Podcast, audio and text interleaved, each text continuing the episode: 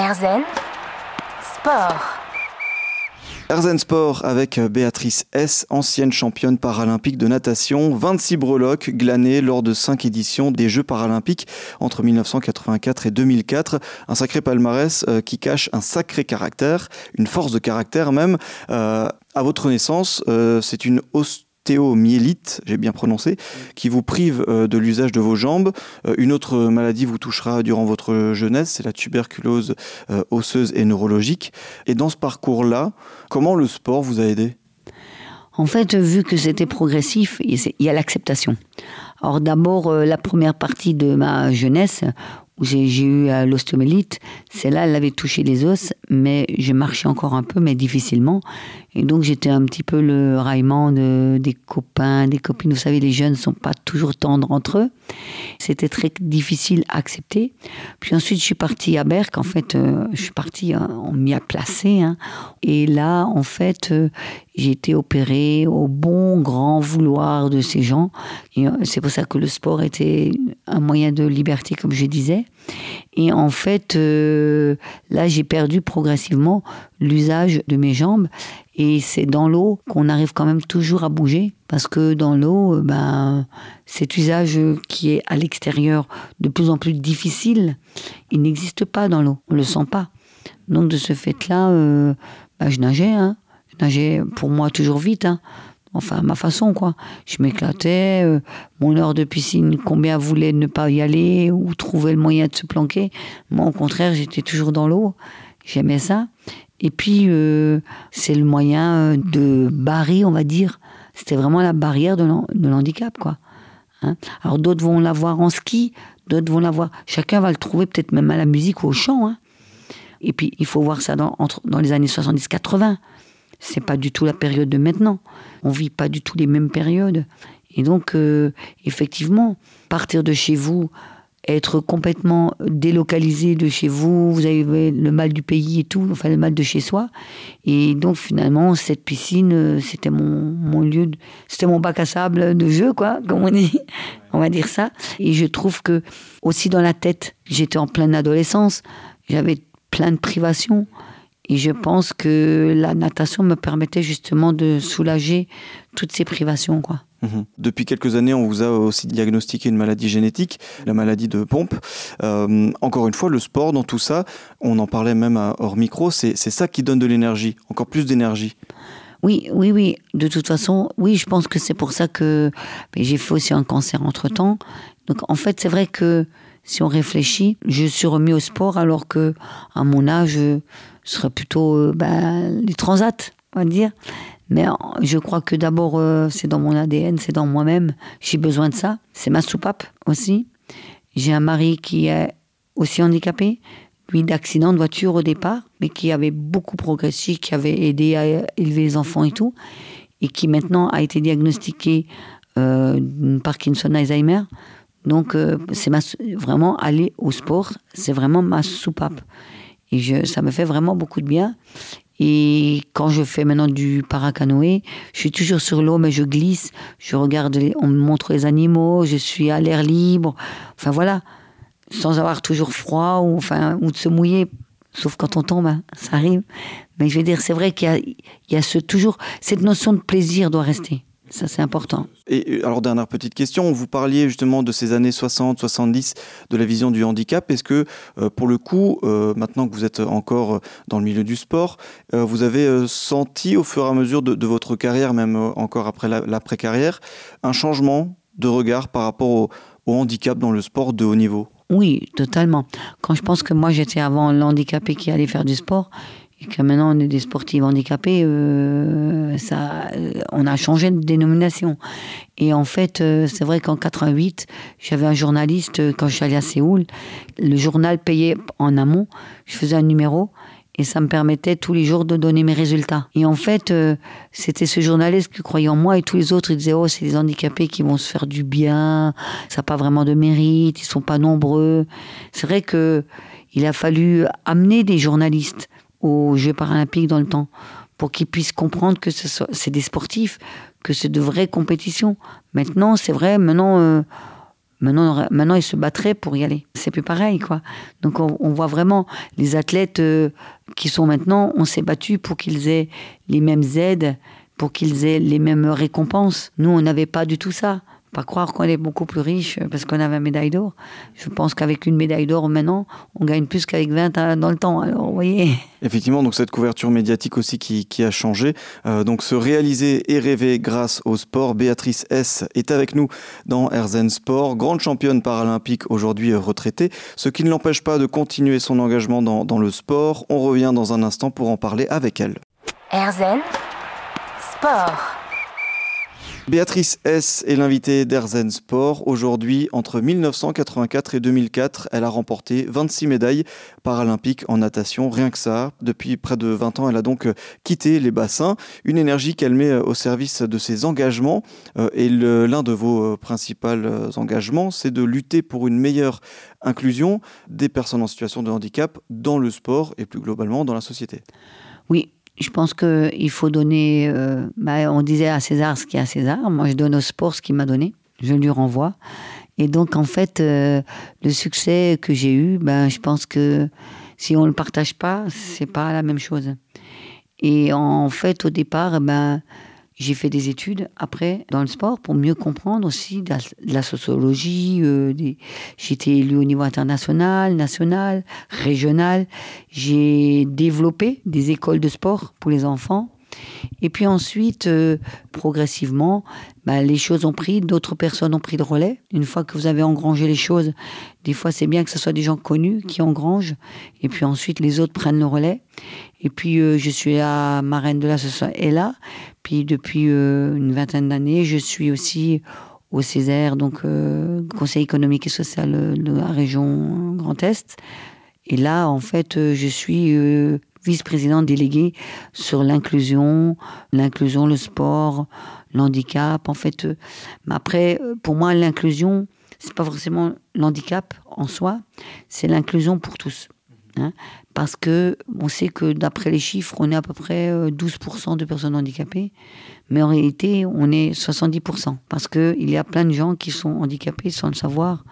Mal de dos, dyslexie, enfin, vous voyez, tout type d'handicap, et chacun, ou euh, des maladies psychiques, et en fait, euh, chacun se dit pas handicapé, mais il l'est dans un sens, et il a besoin effectivement du sport pour s'en sortir. Et euh, je pense que l'éducation par le sport, c'est un bon moyen. Nos adultes de maintenant n'ont pas été suffisamment éduqués par rapport à la différence. Et il faut que les adultes de demain, donc nos jeunes d'aujourd'hui, soient éduqués.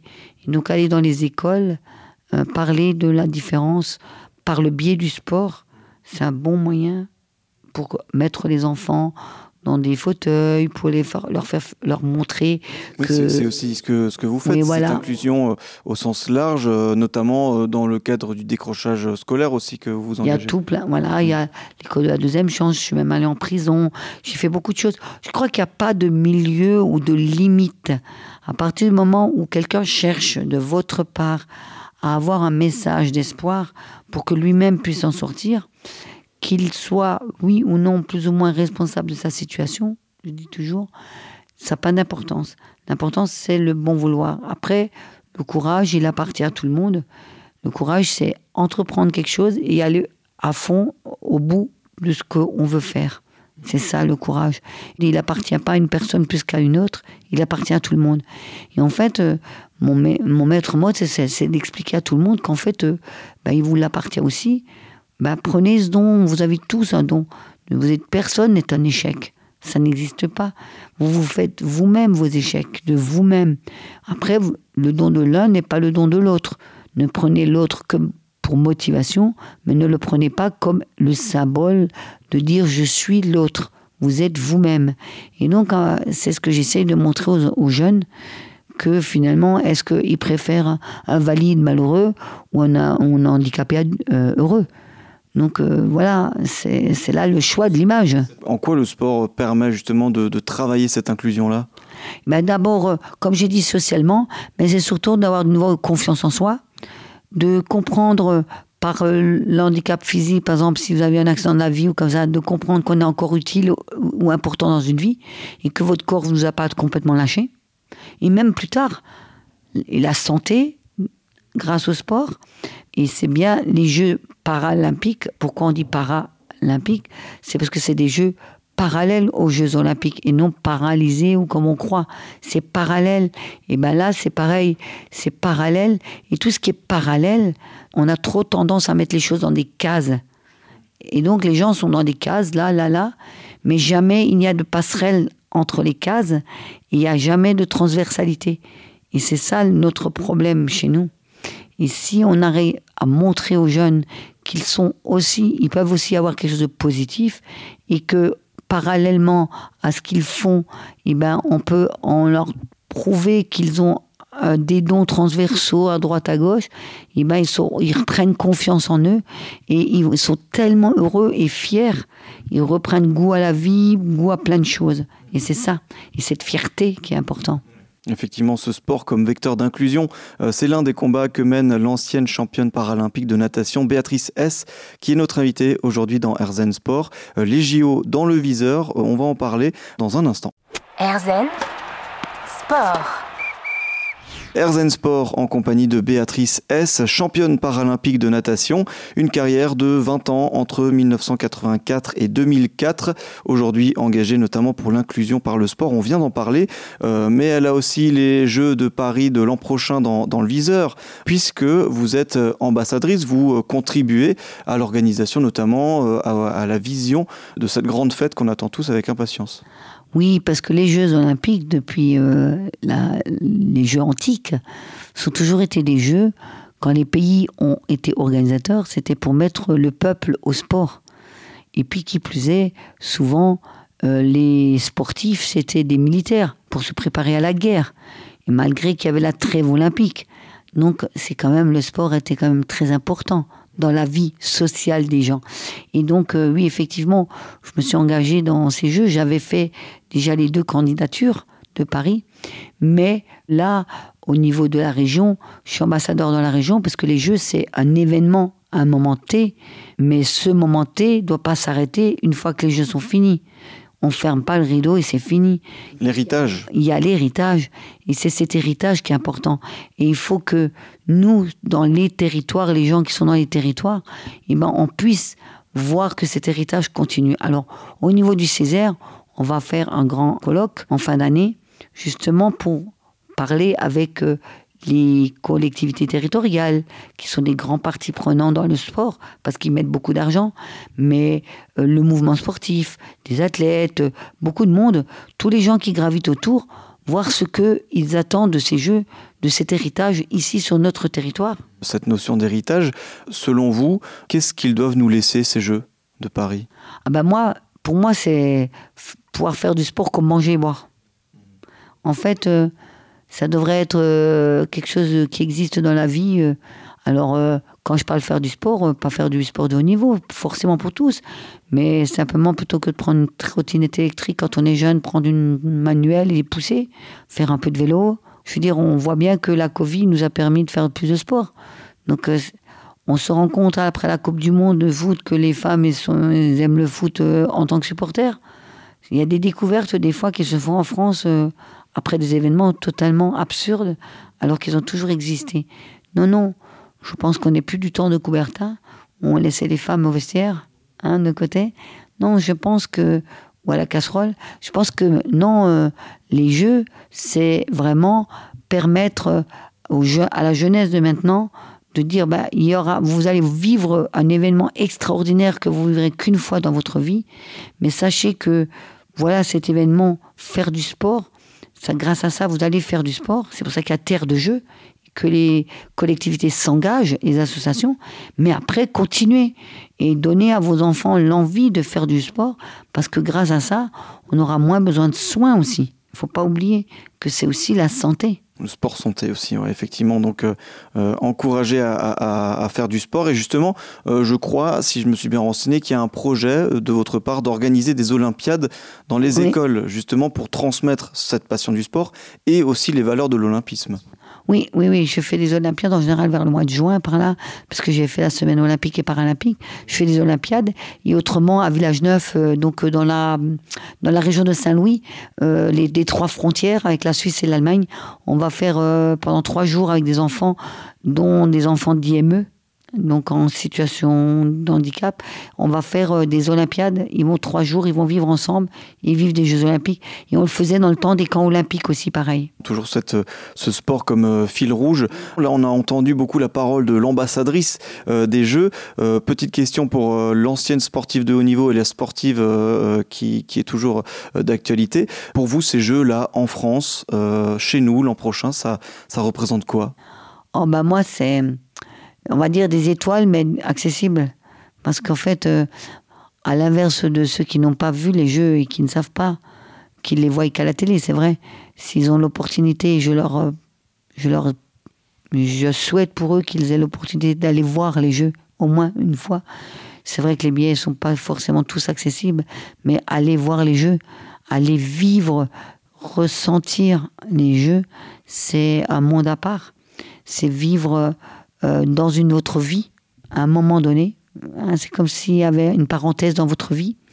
Et donc vivre cette parenthèse, la vivre près de chez soi, en tant qu'athlète, ceux qui seront athlètes auront cette chance de la vivre près des siens. Alors que nous, on faisait les jeux, on n'avait pas nos, familles. Quoi. Effectivement, donc euh, cette belle fête du sport euh, qu'on peut partager euh, entre athlètes, entre amis, en famille. les Jeux de Paris en 2024, un événement que notre invitée du jour, Béatrice S, attend avec impatience, tout comme nous. en attendant, elle continue de faire beaucoup de sport et on en parle dans un instant.